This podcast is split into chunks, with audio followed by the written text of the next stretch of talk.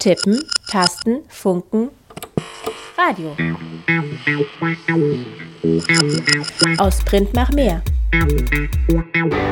IZ3W on Air. IZ3W? Die nord-süd-politische Zeitschrift IZ3W on Air. On Air. Einen schönen Dienstagnachmittag heute am 6. Juni. Ihr hört den Südnordfunk auf 102,3 MHz. Heute am Mikrofon im Studio Martina und Nima.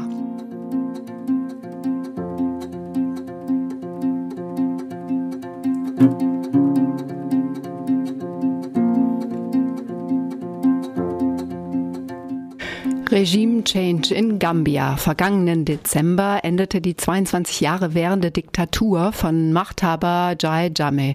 Im April konnte auch im Parlament das Oppositionsbündnis des neuen Präsidenten die Mehrheit für sich gewinnen.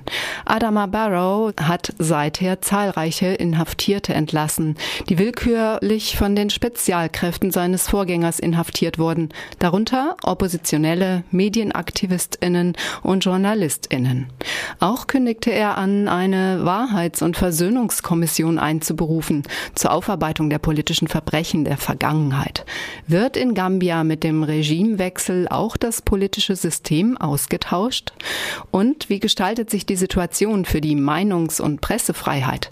Darüber sprechen wir heute live hier im Studio mit Nima Jadama. Sie ist Journalistin aus Gambia und hier heute zu Besuch.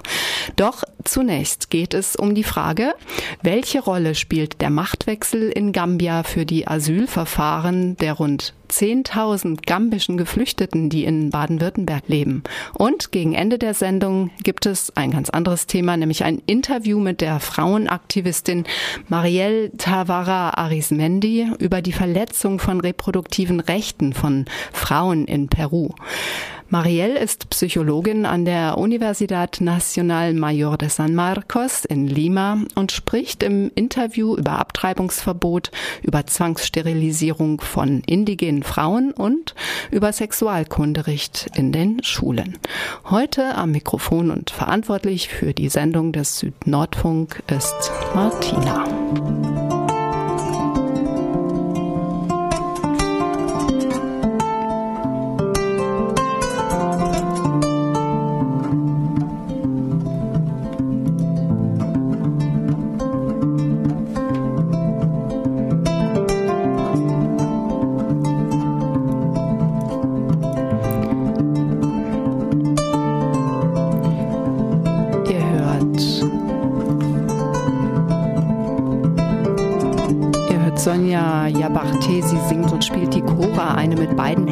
Gezupfte westafrikanische Stehkarfe.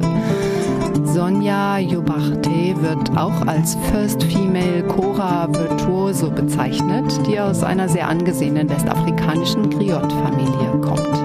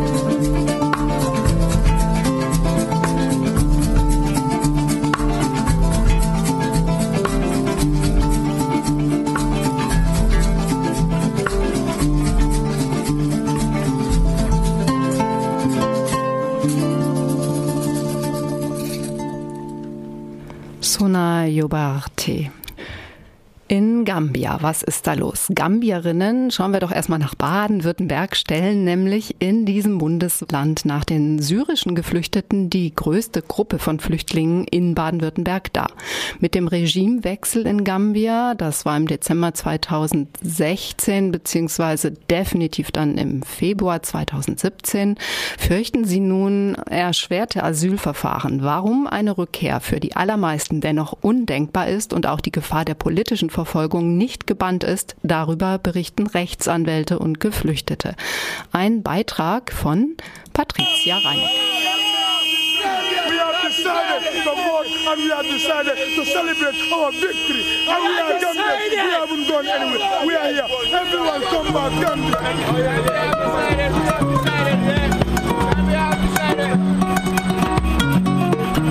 Auf den Straßen Gambias wird gefeiert.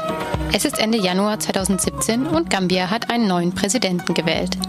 Was kaum jemand für möglich gehalten hatte, wurde wahr. 22 Jahre der Schreckensherrschaft unter Diktator Jammeh finden ein Ende.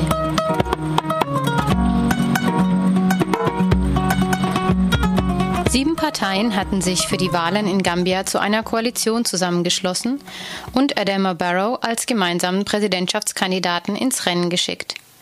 Nach dessen Sieg wollte der abgewählte Diktator Jammeh das Zepter zunächst nicht aus der Hand geben.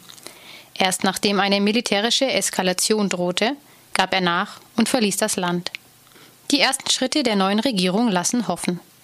So hat Adama Barrow versprochen, eine Wahrheits- und Versöhnungskommission einzusetzen, die die Gräueltaten seines Vorgängers untersuchen soll.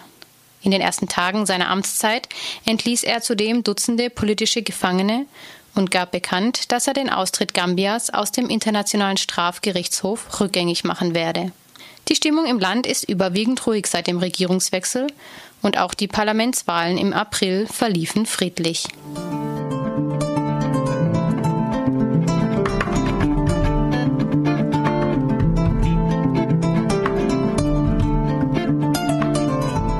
Deutschland verfolgen rund 14.500 Gambierinnen und Gambier die Entwicklungen in ihrem Land mit Freude und Anspannung zugleich. Denn ein Großteil von ihnen befindet sich aktuell in laufenden Asylverfahren. Einer von ihnen ist Yaya Njai. Vous savez, comme je l'ai dit tantôt, notre pays, c'est pas un grand pays. Et le gars qui, qui régnait là-bas régnait sous. C'était un dictateur, vous, vous le savez, tout le monde le sait. Yamé war ein Diktator und es gab riesige Probleme in unserem Land. Daher sind viele junge Leute weggegangen. Wir, die wir gegangen sind, wir sehen, wie es in anderen Ländern läuft, in Europa, dass es demokratische Strukturen gibt. Wir standen in ständigem Kontakt mit unseren Freunden und der Familie zu Hause und haben mit ihnen darüber gesprochen. Wir haben gesagt, wir wollen einen Wandel. Und ich spreche hier nicht von einem Regierungswechsel, einen wirklichen Wandel. Wir hatten daher einen großen Einfluss auf die Entwicklungen in Gambia. Yayan Jai lebt in Baden-Württemberg. Rund 10.300 der 14.500 Gambier, die in Deutschland sind, leben hier. Denn gambische Geflüchtete, die nach Deutschland kommen und hier einen Asylantrag stellen, können sich nur bei den Außenstellen des Bundesamtes für Migration und Flüchtlinge in Baden-Württemberg registrieren. Daher ist das Bundesland als einziges für die Erstaufnahme von Gambierinnen und Gambiern zuständig. In Baden-Württemberg machen Gambier die zweitgrößte Gruppe an Antragstellern aus nach Geflüchteten aus Syrien. Absolut gesehen ist die Zahl der in Deutschland lebenden Gambiern jedoch sehr klein. Wie viele andere hat auch der 31-jährige Yayan Jai sein Land aufgrund der schwierigen politischen Situation verlassen, die dort während der langanhaltenden Diktatur herrschte. Er ist Informatiker und hat im Nachbarland Senegal studiert. In Deutschland hat auch er 2015 einen Asylantrag gestellt. Es gibt nicht viele Flüchtlinge aus Gambia, die tatsächlich auch akzeptiert werden als Flüchtlinge, die in der Vergangenheit eine Anerkennung bekommen haben, eine positive Entscheidung bekommen haben, obwohl in Gambia eine Diktatur war, obwohl in Gambia eine Diktatur war, die viele Menschen unterdrückt hat, die Opposition eigentlich nicht zugelassen hat in der ein einziger Mensch Ideen entwickelt hat, die viele andere unterdrückt hat, die zum Beispiel Homosexualität nicht zugelassen hat, die zu anderen Zeiten bestimmte Behandlung, medizinische Behandlung nicht zugelassen hat, die in manchen Zeiten oder Jahren Frauen aus bestimmten Gruppen als Hexen bezeichnet hat und verfolgt hat. Und obwohl dieses System so inakzeptabel war, sind halt viele Leute nicht anerkannt worden. Berichtet der Rechtsanwalt Harald Schandl. Er ist auf Asylrecht spezialisiert und hat mehrere gambische Flüchtlinge in ihrem Verfahren begleitet. Nur 8,2 Prozent betrug die Anerkennungsquote gambischer Flüchtlinge in Deutschland 2016, schreibt die Zeit. Die Zeitung beruft sich auf Auskünfte des Bundesamtes für Migration und Flüchtlinge. Die Gründe für eine Ablehnung können sehr unterschiedlich sein. Rechtsanwalt Schandl hat die Erfahrung gemacht, dass die hohe Ablehnungsquote jedoch auch damit zusammenhängt, dass Menschen aus Gambia, so Zitat, ihre Probleme anders erklären, als Richter sie hier verstehen. Er weist damit auf das weite Feld an interkulturellen Herausforderungen in der Kommunikation hin, welche Teil des Asylverfahrens sind.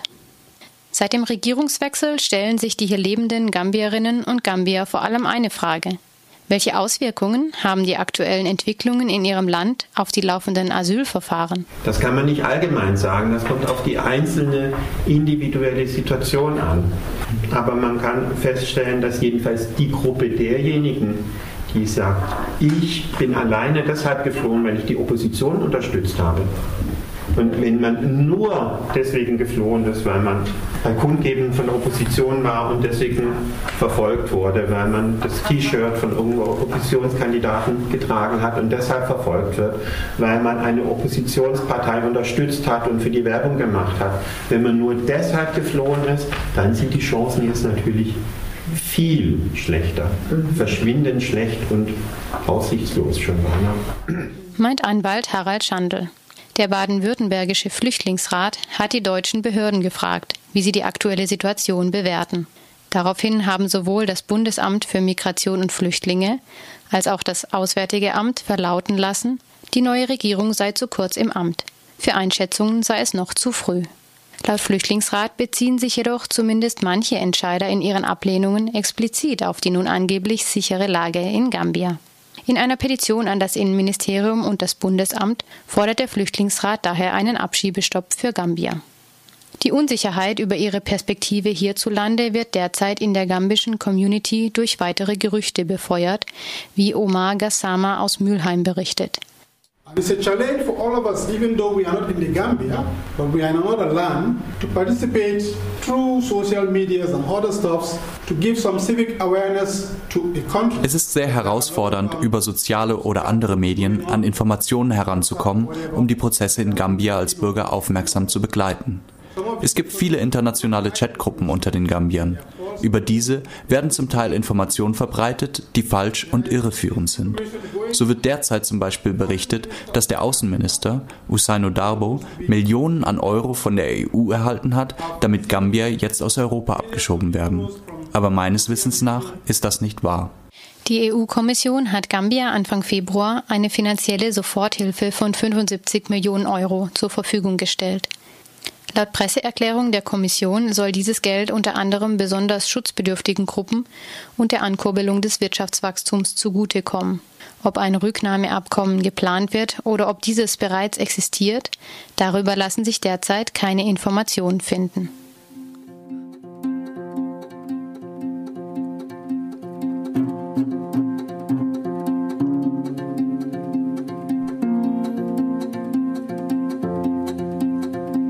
22 Jahre Diktatur hinterlassen tiefe Spuren.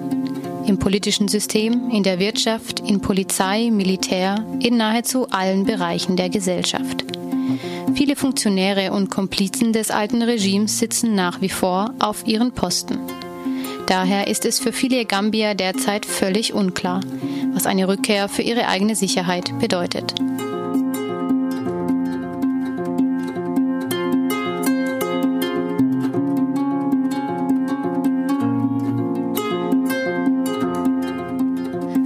Lebenden Gambierinnen und Gambier, die im Asylverfahren sind, ist eine gute Vorbereitung auf die Anhörung jetzt wichtiger denn je. Dabei gilt es gut zu begründen, warum die Lage in Gambia auch weiterhin für einen unsicher ist. Bei einem negativen Bescheid hat jeder das Recht zu klagen. Die Klageverfahren dauern bei Gambiern derzeit im Schnitt bis zu einem Jahr. Mit dem Klageverfahren gewinnt man somit Zeit, auch um die weitere Entwicklung im Land zu beobachten und für sich einschätzen zu können. Eine Klage mit Anwalt ist teuer, doch Harald Schandl weist auf eine wichtige Möglichkeit hin. Grundsätzlich kann man eine Klage auch ohne Anwalt machen. Die beste Möglichkeit, eine Klage ohne Anwalt zu machen, das ist es, zum Gericht zu fahren. Zu dem Gericht, was da auf dem Bescheid steht, was zuständig ist. Man muss jemand haben, der den Leuten dort erklärt, was man will, wenn man nicht das ausreichend in Deutsch sagen kann. Und dann muss jemand, der beim Gericht arbeitet, die Klage für sie schreiben. Das ist eine andere Möglichkeit, die man auch nutzen kann, die viel zu wenig genutzt wird. Das Problem dabei ist natürlich, dass man dann auch alleine die Klage begründen muss oder man später doch einen Anwalt braucht, um die Klage zu begründen, dann entstehen die Kosten doch wieder. Zudem gibt es seit August 2016 die sogenannte Ausbildungsduldung. Wer einen Ausbildungsplatz hat, kann damit auch bei negativem Ausgang des Asylverfahrens für die Zeit der Ausbildung in Deutschland bleiben. Die häufig langen Asyl- und Klageverfahren können genutzt werden, um diesen Weg anzubahnen. Der 31-jährige Informatiker Yayan Jai hat vor wenigen Wochen einen negativen Bescheid vom Bundesamt für Migration und Flüchtlinge bekommen. Nun befindet auch er sich im Klageverfahren. Mais ces gens qui sont là, pourquoi pas ne, ne pas les accueillir Tous ces gens qui sont là, qui ont des qualifications, pourquoi pas ne pas les intégrer dans la société et les, leur apprendre quelque chose Warum kann man die Leute, die jetzt hier sind, nicht aufnehmen, sie integrieren, ihnen etwas beibringen, sodass sie, wenn sie zurückgehen, ihr Land entwickeln können? Wir haben unser Leben riskiert und viele Menschen auf dem Weg hierher sterben sehen. Und jetzt fordert man uns einfach auf zu gehen? Nach allem, was wir durchgemacht haben? Wenn ich Leute treffe und ihnen erzähle, dass ich aus Gambia komme, sagen die Leute, ah, bei euch geht es ja jetzt besser, es gibt einen Wandel. Da kann ich nur sagen, Moment mal, ja, es gibt Veränderungen, es gibt einen neuen Präsidenten, der den alten ersetzt hat. Aber ein Wandel?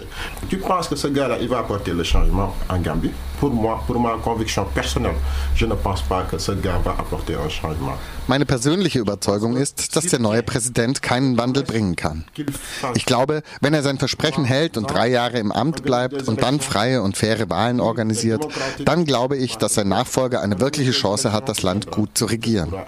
Um ein Land zu ändern, braucht man erstmal die Mittel dafür. Und Gambia ist ein sehr armes Land. An diese Mittel muss man erstmal rankommen. Ich persönlich glaube nicht, dass der neue Präsident das Charisma und das Wissen hat, einen Wandel zu bringen. Aber er ist da, er ist der Präsident, er ist unser Kandidat, unser Präsident.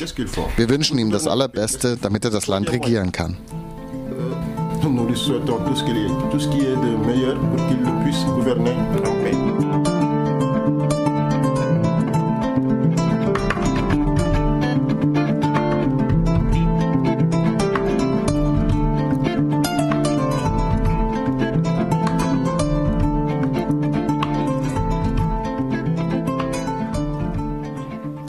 In Gambia mit dem Regimewechsel von Anfang diesen Jahres nun auch das politische System ausgetauscht? Wie ist derzeit überhaupt die politische Atmosphäre? Darüber und vor allen Dingen über Presse- und Meinungsfreiheit spreche ich gleich mit Nima Jadama. Sie ist Journalistin aus Gambia. Zuvor hören wir noch einen Song, ebenfalls wieder mit einer Chora. Buddha Baje Kuyate, Pantama, Gambia.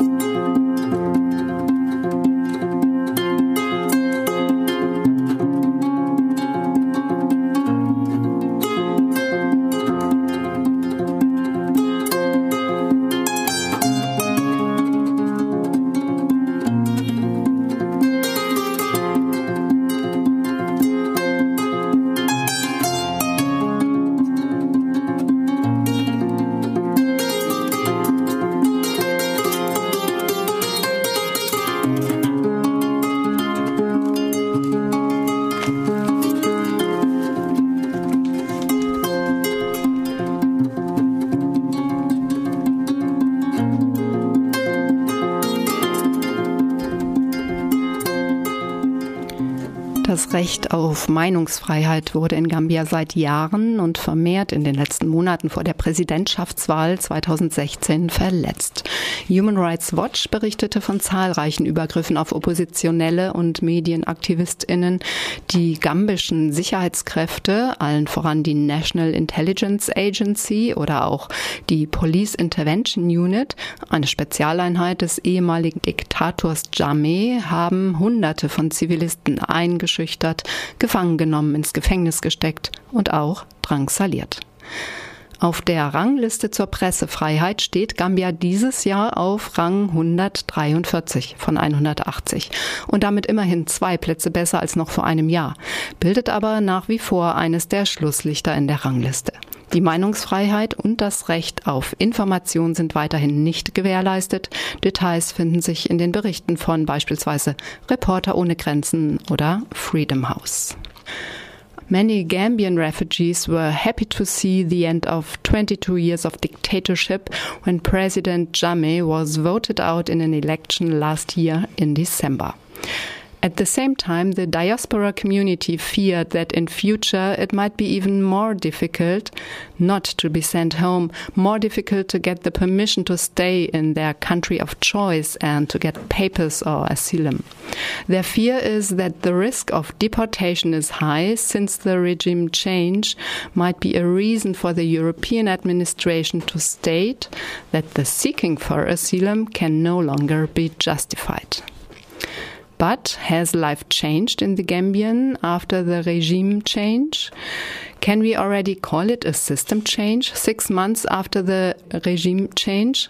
I welcome Nima Jadama, a Gambian journalist who came to join us here in the studio. Hello, how are you? And um, nice that you got the opportunity to join us. Yeah, hello, good evening. Um, thank you very much, Martina, for the opportunity, and I'm happy that I am here. You have been working as a journalist in the Gambia for a couple of years. Um, you have, for instance, been um, a member, the public relation officer, and um, also the first vice president of the Young Journalist Association for the Gambia. Right. Yes, and you also have been working for the network of agricultural communicators, Assistance Social Sanctuary. So I think your experience in Gambia with journalism, with freedom of uh, press, is really an experience we would like to hear more about. Sure. What is the actual situation in the Gambia? I mean, the political atmosphere after the regime change. How would you describe it? Is it more like wait and see? Is it really hope or even disappointment? What are the prevailing feelings of the civil society? What would you say? okay, um, my take on this would be on like three aspects first on my own personal side i would say um, wait and see what will happen what's coming next. Um, many like me are really disappointed but i would say maybe 80% of the population are like wow this is really what we actually wanted and we are finally here like the slogan says gambia has decided. These are actually the situation in the gambia and right now there is a lot of ambience that we even expected. Um, you know, people are still celebrating with regards to the new government. I mean, there, there is hope still, not for everybody. But then, on my own personal opinion, I would say wait and see. Because since the formation of the seven parties that brought in the coalition member that elected Adam Barrow as the president, I was still like, okay, let's wait and see. And this is still the slogan that I have, not the Gambia has decided slogan. But there is also this uh, slogan, or let me call it hashtag Gambia has decided. We will find this on corners, fences, walls, almost everywhere. So this kind of atmosphere, was that only during the, the change in February, or is it still there? That's why I said I haven't taken the slogan of Gambia has decided. I am still on the wait and see still, let's wait and see slogan. Uh, the Gambia has decided slogan, like you said, it's ready in everywhere, in every corner. I mean, wherever you think. Um, it has never happened before. I mean, nobody dares do that. I mean, when we when they actually started to say Gambia has decided, while the former president Yahya Jammeh was still in power, uh, because his time was due to be elapsed in January on the 17th or 19th, a group of people decided to came out to start printing t-shirts hashtag Gambia has decided i mean the outcome result of this thing i mean they were they most i mean all of them had to flee to senegal because of this hashtag Gambia has decided. It was later when the president was finally off, yeah, Jammeh, then the Gambia has decided slogan has came boom and you know everybody has said Gambia has decided. But not when the Ricky Moore's there or not even when he loses the election because we all know the type of person he is. He yeah the, the, change was really not smooth. In the end of January thousands of Gambians who fled to safety into neighboring, neighboring Senegal especially Casamance they returned home after the regime change. So actually why did they flee? And I also heard that um, that Senegalese refugees who stayed in the Gambia for many, many years, they fled to Senegal. So, what was the situation like, and is there anything which is still, you know, affecting the people? Yeah, it's still affecting the people because um, if you look at it, uh, um, okay, you know, people are not the same. Sometimes if you talk, uh, the Senegalese people would mock at us. They would say, um, "You guys were once a refugee in Senegal." This happened. Due, this happened due to the political impasse that happened from December first to uh, January 19 and 20 that was um, from the post pre-election, pre-election to the post-election rather, um, when the president lost, he admitted and then make a U-turn at the end and said, "Okay, I accept, but now I am not accepting it." And you know, it brings a lot of confusions.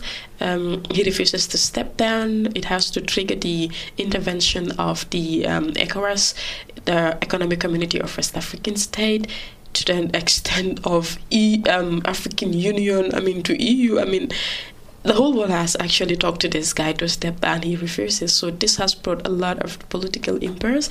It was really tense, and people were really afraid of their life. Gambia being a little uh, country of 1.8 million in West Africa. I mean, the smallest in the whole Africa, I would say. I mean, people were really afraid and they wouldn't want to lose their life great injuries or so, so they have to flee for their safety in the neighboring country, which was Senegal, and they have to become refugees, which was never expected of us and but it happened because it had to happen. It was better to save your life. 22 years of this dictatorship, this is really a long time, more than two decades. This means um, probably it's a very, very strong system um, he installed, the old president, the former president. Um, probably it's not so easy to exchange the whole system. How do you see and um, do you have hope? Um, yeah, I would say I have a hope. Like you said, 22 years. This is over a two decade, and it was not. Um, the hope is there, but this hope cannot just be installed in, um, not even in the three years that they have, because the coalition government they said it's a transitional government for three years, but then you know talks have been done um, since the past few months. They're saying they're going to extend it to five years, the normal time mandate limit there is hope in a sense. Um, um, the Gambia has decided slogan is going uh, on, and I, I would say a little bit changes has happened uh, with regards to um, freedom of speech.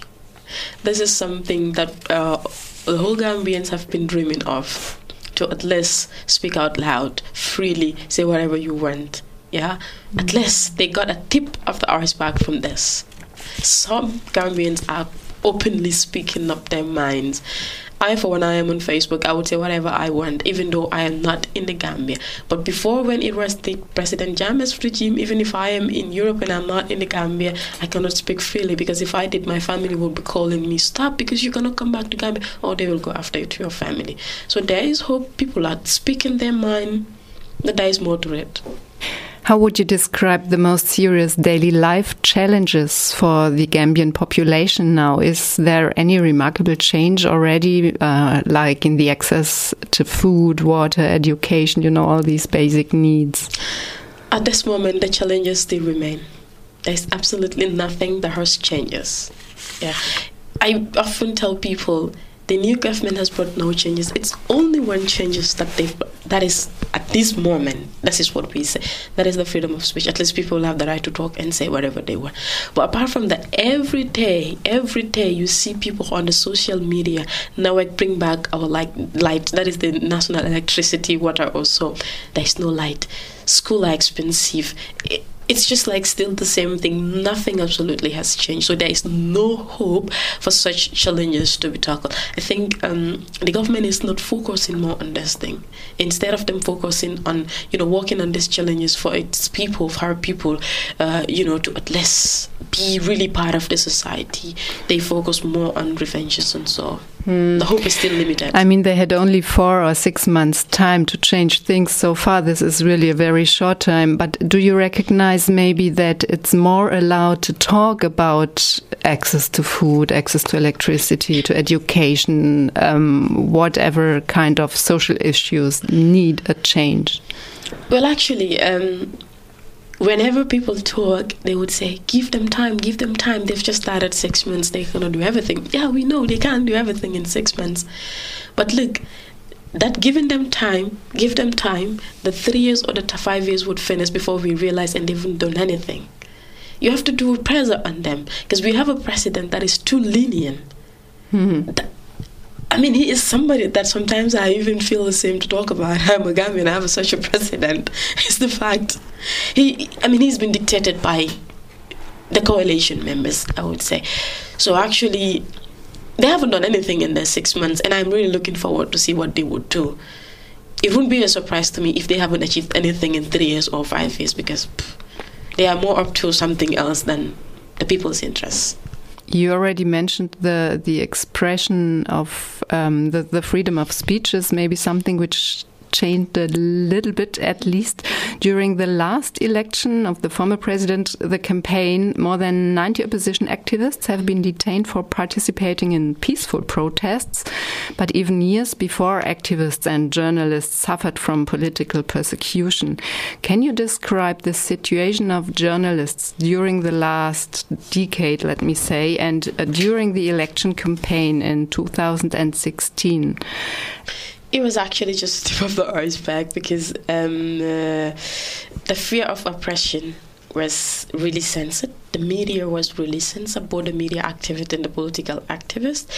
It was more of the political activists that will take the tone to talk at less, you know, what they, not really what they want to say, but, you know, they will be like, okay, I'll sacrifice and say what I want to say and then tomorrow I'll go to uh, uh, he called it the five star hotel that is in mile two that is prison. Most of them ended up there. Most of its journalists were I mean gone missing, arbitrary arrest, torture. Uh, killing everything you think of was really there so it was really difficult at that time to operate um, people like us could not really do our work the way we wanted it to do because we were like really feared uh, you you have uh, such draconian laws in place that could implicate you. Um, you know, I mean, if you write something that they consider as a false information, you either pay 3,000 or you go to jail in three years. And this was like, yeah, uh, these are some of the laws that was implicated. And the Gambia Press Union, which I was a member of, um, was really fighting for this since I was there in 2014, I think 2015 up till last week, I saw it on Facebook that finally, thank God, the Gambia Press Union has won the case against the state. I was like, okay, because the government is not there, but it will never happen with the Gambia government. I mean, it was um, fear of oppression. The media was really censored, but the political activists and everything was like different for now I didn't know, mm, but yeah. So winning the case was just one step, but a very important step, probably. It was an important step for us. Yeah. Let's have a look at the right to information. That means uh, looking at this uh, freedom of speech from the other side, um, the access to information for for the Gambian population. I mean, not only within the city of Banjul, but let's also talk about the rural Gambia. How important are newspapers, like print news, printed newspapers, as compared to, to radio, radio shows, and online media when we talk about access to information? Um, I think at this moment it is better than before. Uh, because uh, before, when the Ajame regime was there, um, for example, all the critical online newspapers were blocked no one got access to it. Like some of us, the journalists, would at least have the access to it because uh, we entered anonymously and they wouldn't know how we entered, even though some of our, I mean, data's been hacked. Whatever you do, they actually know this is what you do, but there is a way that we do it. So this has changed a little bit because after when they just took over the new government, I mean, has changed all of this thing. They have allowed them to operate freely, even though it still remained one television. There is no more, and a lot of more radio. private and commercial radio stations are still operating. The newspapers really play an important role. Before, I would say it was more dormant. Um, now they are really reporting because I've been following most of them, most of the reports that they're writing. You know, they're at least been a bit critical about government. If they say or do something that it's supposed not to be, they will talk about it, do analysis, and do, and in the former government, nobody dares to do that. So I think in this case, things are changing a little bit, and um, we don't know actually what would happen because. Um, the, in terms of the media side for freedom of speech, um, I would say I would not say it is 100% um, um, sustainable uh, because um, when the new government just took over like two three months ago, a colleague of mine who we worked together at the Young Journalists Association of the Gambia who was uh, my treasurer. He is now just last week he was elected as the president. Kiba Jefang. Uh, this guy actually went to uh, a coverage uh, organized by this coalition regime actually they take from this coalition thing to call it a tactical tactical alliance when this national assembly election was going on they said every coalition party must bring one party member and then we form together then have a national assembly so that we can have a majority in the national assembly because they don't want the former regime to have more say and the other one opposition party so this was like you know, they want to form this tactical alliance and they started to split. Mm. So and it was like, hey, these people just newly come from, and now they, they they actually wanted to split. They a lot of talks were going on, and this guy went for this coverage, and to our surprise, he just stood up to ask one question: Why the tactical alliance? You guys form as a coalition party. Why not continue as that, but then become a tactical alliance? And then before his question was answered, you could hear insults, stones, and everywhere. All his shots were teared up. Do you call that democracy? Do you call that freedom of speech? It's not going. It's not working. So he was very direct. We still have a long way to go.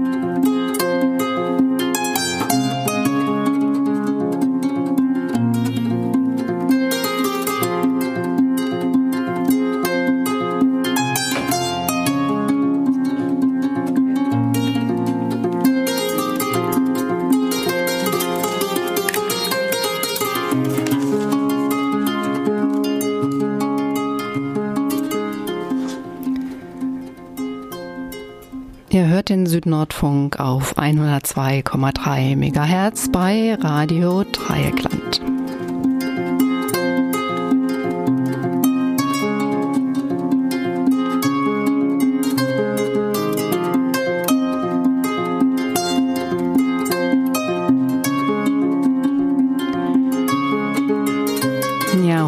Bei uns im Studio ist Nima Jadama. Sie ist Journalistin aus Gambia und wir sprechen gerade über die Frage der Meinungs- und Pressefreiheit in dem Land, in dem es vor circa vier beziehungsweise sechs Monaten einen Regierungswechsel gegeben hat. In March, I think it was in March, the new government announced the setup of a Truth and Reconciliation Commission and offered reparations to victims to former President Jammeh's government. One of the hot topics of today is the question of when and how the Truth and Reconciliation Commission will start its work. So, what is the problem? What is the challenge actually? Actually, with regards to the Truth and Reconciliation Commission um, set up by this new government, is something that is really new in the Gambia for the first time, I would say, and few in Africa. Um, and its main aim is to repatriate um, you know, bring brought up the challenges. sorry, my voice from the um, former regime that the brutal things he has done to victims. Also, I would say they have um, already started, not formally, but people are coming out. I was watching the video. People are talking about how their people have been missing, those that were sent to jail, how they were tortured, what they encountered, and so. Um, like I said. Um, they haven't actually it is set up but it's not it hasn't formally started working. And they said in six months time then they would announce um, who are the members who and who would be doing what and what and then this will go up till the end of this year. Then it could be finally uh, put up together and then they would start work. But currently they were um, in Sierra Leone I think to seek advice with regards to how Gambia also would you know summon its challenges to but, yeah maybe it's not a surprise that it takes time because it's very important that the civil society really trusts in this commission isn't it well the, the commission itself there is a lot um, into it with regards to the people that are supposed to run the affairs of this commission. I would give one example to one female journalist who is abroad in America, who is being appointed as the um, head of the media a lot of talks were go argument were going on that she supposed not to be responsible for that position because of so so so she was also working with the government also. And the challenges there i think um many um personally, yeah, it's good. Sometimes it's good in one way, it's bad in one way. Not bad, but then in my own personal view, it's good in another way. You know, people would be given the opportunity to, you know, speak out, you know, to be able to know exactly what really happened to their missing families or dead bodies or so. But in some other way around, I think, I mean, it doesn't really tell well. It's okay, but there are some activities that they do which which is all part of this Truth and Reconciliation Committee. I think it's not worth it uh, because somebody that was dead since 2014 or so, you have to bury out this dead body and show it in front of the television, national television, for everybody to see. You could see the bones. Okay, they were dead. That was the December 30th coup plotters from America and so that went to overthrow the government. They could not succeed. They, they, they killed them in a cold blood cell. And, you know, later two three months ago i saw this on tv i was watching the Gambia national television. You could see they're burying where, the, um, where they are buried. They have to bring them out. You could see the bones. What are they going to do with these bones? It doesn't tell well. You can just tell us okay it was there so so place fine. But it doesn't tell well. You have to show all this. It doesn't tell well. Let's say, for for example, the kids that are washing, it's bringing so many anger. And this government, new government, I would say, they have so many anger and vengeance in them and it's more of a revenge government than really a real government. That's why i'm saying it won't work because they are not doing what they're supposed to do. They're really doing on revenge because most of the political part members were somehow you know victim or more victim from the by the gov- former government. And this is you know something that is really not telling well and mm. they in one way or the other have violated the constitution the democratic rights of the people. A lot of revenge has been going on. Just day before two days ago the incident in Fonyi, the former bad place of the former president. You know the people came out to protest that they don't want to see the economic troops in their native villages. And the government you know the interior minister just came out and say whatever he wants. We are not going to tolerate this. We are not going to tolerate that. One person was shot and dead they have a blood in their hand. they are following the footsteps of the former government. So what are the difference? It's all the same. Um, I want to have a look at women's rights because officially some of the women's rights uh, definitely have improved in the Gambia. The Gambian parliament enacted legislation in December 2015, that means with the old government, the former government, criminalizing, for instance, female genital mutilation. Nevertheless, there are very high rates of FGM. Another thing is uh, child marriage. Um, this was also to be criminalized, but the rates of child marriage and teenager pregnancy, for instance, is very high. So, apart from improvements in legislation, if we look at gender equality, how big is the gap between official rights and the daily life experience for the women?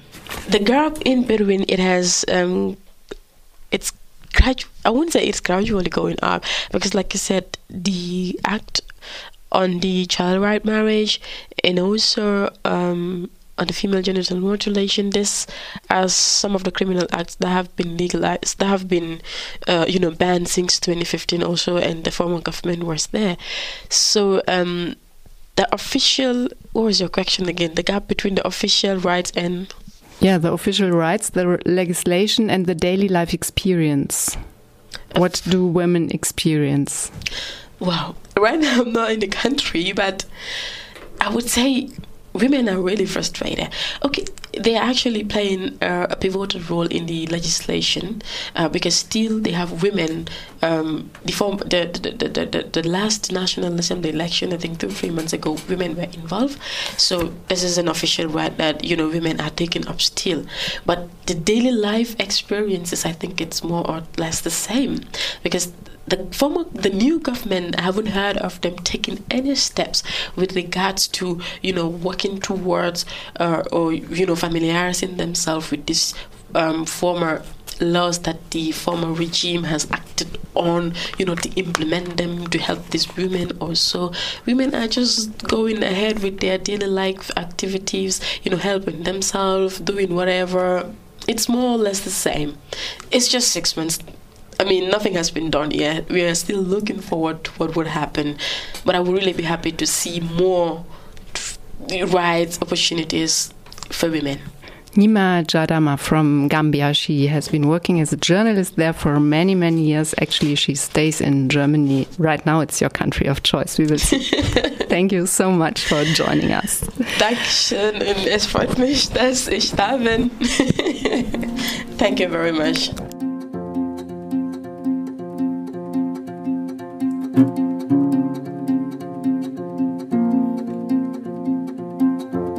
Wie steht es eigentlich um die reproduktiven Rechte von Frauen in Peru? Unsere Interviewpartnerin im nächsten Beitrag, Mariel Tavara Arismendi, ist Psychologin an einer Universität in Lima. Sie spricht über Abtreibungsverbot, Zwangssterilisierung und indigene Frauen sowie Sexualkundeunterricht in den Schulen. Sie ist Feministin und war Mitglied im Team Demos, einer Vereinigung zur Verteidigung der Frauenrechte. Zudem war Marielle an der Initiierung und Koordinierung öffentlicher Kampagnen beteiligt, zum Beispiel gegen die Gewalt gegen Frauen Ni Una Menos. Derzeit arbeitet sie bei Medicos del Mundo in Lima. Sí, o sea, durante la época de Alberto Fujimori específicamente, que bueno, él fue presidente, pero como prolongó su gobierno es una dictadura. Die Zwangssterilisierungen, ja, das ist Thema. Also das war während der Zeit von Alberto Fujimori. Er war Präsident, aber er dehnte seine Regierungszeit zu einer Diktatur aus. Peru stand unter seinem Befehl von 1990 bis 2001. Von 1996 bis ins Jahr 2000 fuhr Fujimori offensichtlich eine Politik der Familienplanung, dessen Ziel die Sterilisierung armer Frauen war. Quechuas, Analphabetinnen, Indigene aus den Bergen und den Wäldern Perus. In diesen Jahren, sagt man, ordnete er die Sterilisierung von mehr als 300.000 Frauen an und die von 20.000 Männern. Ich sage das, weil der Unterschied beträchtlich ist. Der Fokus der Kontrolle liegt auf den weiblichen Körpern. Er hat ihnen das Recht auf eigene Entscheidung über Reproduktion genommen. Wenn dem nicht so wäre, hätten wir eine ähnlich hohe Zahl Männer, bei denen eine Vasektomie durchgeführt worden wäre. Die Mehrheit der Frauen, denen ihr Recht auf Entscheidung genommen wurde, waren zum Großteil arm, indigen und ungebildet. Kurz, eine Gruppe Frauen, die sowieso schon weniger über ihre Rechte Bescheid weiß, um diese dann auch einzufordern. Bis heute wurde dem Ex-Präsidenten nicht der Prozess dafür gemacht. Die Familie Forimori kommt immer davon. Sie schützt sich, indem sie behauptet, dass es nicht wahr sei, dass das Programm auch den Gebrauch von Kondomen und anderen Verhütungsmitteln verbreitet hätte. Aber es existieren viele Dokumente, die belegen, dass das eine staatliche Maßnahme war.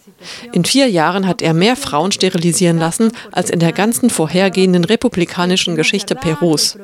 In einem Jahr wurden ungefähr 180.000 Frauen sterilisiert, wenn ich mich recht entsinne.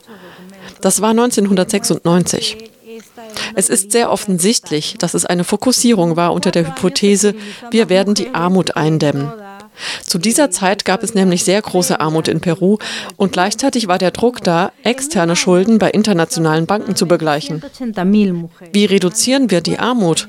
Wir nutzen ein Modell, das schon in anderen Ländern genutzt wurde. Es sollen keine Armen mehr geboren werden. So ist die Logik. Leider. bajo la hipótesis de vamos a reducir la pobreza, ¿no? En ese momento el Perú pasaba por una crisis muy fuerte de pobreza eh, y de pagar y de necesidad de pagar la deuda externa al, a, a, los grandes bancos internacionales y, eh, y entonces es, vamos, ¿cómo se reduce la pobreza? Usan un modelo que ya se ha utilizado antes en otros países, bueno, que no nazcan más pobres, ¿no? Esa es la lógica, lamentablemente. ¿no? Mariel Tavada setzt in ihrer feministischen Arbeit auf Prävention.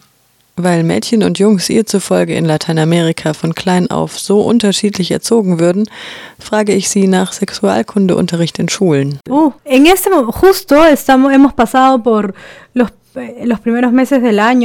Uh, im ersten Quartal dieses Jahres, zwischen Januar und März 2017, gab es eine große Debatte über die Einbindung in Schulbüchern von Konzepten zu einer wirklichen und umfassenden Aufklärung, die nicht nur verbreiten, wann du schwanger werden kannst und wann nicht, oder dich mit dieser oder jener Krankheit anstecken kannst, sondern auch, dass die verschiedenen sexuellen und Geschlechteridentitäten angesprochen werden, dass es unterschiedliche Arten von Liebe gibt, dass die heterosexuelle Liebe nicht die einzig richtige ist. Trotzdem gibt es da einen großen Kampf, denn obwohl die Regierung diese sexuelle Aufklärung in den ersten Schuljahren, sagen wir, in ihrer Politik eingebunden hat, organisieren konservative Gruppen gegen Demonstrationen, um zu protestieren und die sogenannte traditionelle Familie mit Kindern zu schützen. Eh, existen muchos grupos haciendo contramarchas, esta vez, para protestar y para supuestamente proteger a la familia y a los hijos e hijas. ¿no? Und wie steht es mit der Möglichkeit abzutreiben? No, el aborto no es legal, eh, pero además de no ser legal está penalizado. Aquí está despenalizado, pero no es necesariamente legal en todos lados, ¿no? Entonces uno se tiene que buscar dónde hacerlo. Pero eh, Nein, Schwangerschaftsabbruch ist in Peru nicht legal und er steht außerdem unter Strafe. Hier ist er zwar straffrei, aber nicht legal. Frau muss sich da schon den richtigen Ort für den Abbruch suchen. In Peru gibt es nur eine Art der Abtreibung, die legal ist, der sogenannte therapeutische Schwangerschaftsabbruch. Das heißt, dass eine Frau durch die Schwangerschaft einen schwerwiegenden oder nicht heilbaren gesundheitlichen Schaden davontragen würde oder ihr Leben auf dem Spiel stünde. Es gibt zehn Krankheiten, die darauf angewendet werden und es gibt sogar noch eine Nummer elf. Die ist aber eher wie eine offene Klausel. Jede Krankheit, von der ein Arzt ihr bescheinigt, sie könne ihre Gesundheit schaden, fällt darunter. Und wenn ich von Gesundheit spreche, dann meine ich auch die mentale Gesundheit. Wenn ein Trauma ausgelöst werden könnte. Das ist der einzige legale Abbruch. Wir haben keine Straffreiheit für Abtreibungen bei Vergewaltigung. Wenn das Opfer einer Vergewaltigung sich für einen Abbruch entscheidet und entdeckt wird, denn natürlich treibt sie illegal ab, droht ihr wie allen anderen Frauen ein Prozess. Auch wenn sie nicht die gleiche Strafe wie ich bekommt, weil ich dieses Kind einer einvernehmlichen sexuellen und zufälligen Beziehung nicht haben will, wird sie eine geringere Strafe bekommen, aber sie wird trotzdem bestraft. Und das gibt zu denken, denn es ist keine effektive Strafe. Wir haben keine Gefängnisstrafen für Schwangerschaftsabbruch in Peru. Wie in El Salvador zum Beispiel derzeit, sondern es ist eine moralische Sanktion. Wenn Sie mir wegen illegaler Abtreibung zwei Jahre geben, die ich nicht im Gefängnis verbringen werde, denn erst ab einer Strafe von drei Jahren wanderst du in Peru ins Gefängnis, muss ich dem Richter jeden Monat mein gutes Benehmen beweisen und seine Unterschrift abholen. Und dann erinnere ich mich jeden Monat aufs Neue an mein Vergehen abzutreiben. Und so verwandelt sich die Strafe der Justiz in eine moralische Sanktion, die dich immer und immer wieder daran erinnert, dass du die Entscheidung über deinen Körper zu verfügen in die eigene Hand genommen hast und dass das nicht richtig ist. Das ist die tiefere Botschaft. Es gibt derzeit einen sehr breiten Kampf um die Straffreiheit von Schwangerschaftsabbrüchen nach einer Vergewaltigung, denn es erscheint uns sehr schwerwiegend, dass Frauen zu einer Mutterschaft verurteilt werden, die das Ergebnis einer gewaltvollen Erfahrung ist. Aber es gibt auch viele, so wie mich, die glauben, dass Abtreibungen nicht unter Strafe stehen und legalisiert werden sollten in allen ihren Rechtsgrundlagen. Producto de una, de una situación de violencia, pero en general hay muchas, como yo, que creemos que sí, el aborto debe ser despenalizado y debe legalizarse en todas sus causales. Im letzten Jahr haben feministische Organisationen Millionen Menschen mobilisieren können, auf Perus Straßen gegen sexualisierte Gewalt zu demonstrieren. Ich will von Marielle wissen, worin die konkrete Arbeit der feministischen Organisationen in Peru besteht, welche Kampagnen und Initiativen außerdem verfolgt werden. Tenemos eh, la campaña, en el caso del aborto legal, la campaña Déjala decidir. Wir haben in Sachen legale Abtreibungen die Kampagne Déjala decidir. Lass sie entscheiden.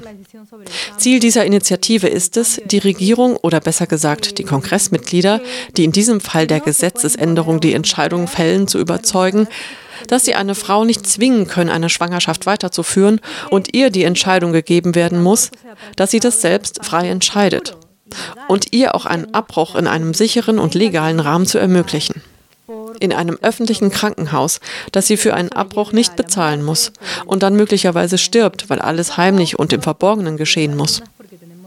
Oder dass nur eine kleine Zahl von Frauen Zugang zu einer sicheren Abtreibung hat, weil sie finanziell gut gestellt sind. Und dann gibt es die Initiative, die sich gleichwertige Erziehung nennt. Die spricht davon, dass es wichtig ist, die Basis zu ändern, auf der die historischen erzieherischen Vorschläge in diesem Land entwickelt wurden. Und die Basis sollte heute Gleichheit sein. Die Verbreitung des Wissens um die Rechte und der Respekt für alle und jede Sexualität.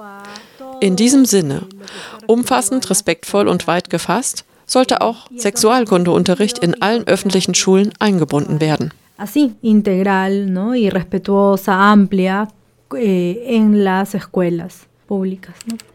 Das war's für heute vom Südnordfunk, der IZ3W Magazinsendung bei Radio Dreieckland. Ihr könnt die Sendung nachhören auf www.iz3w.org.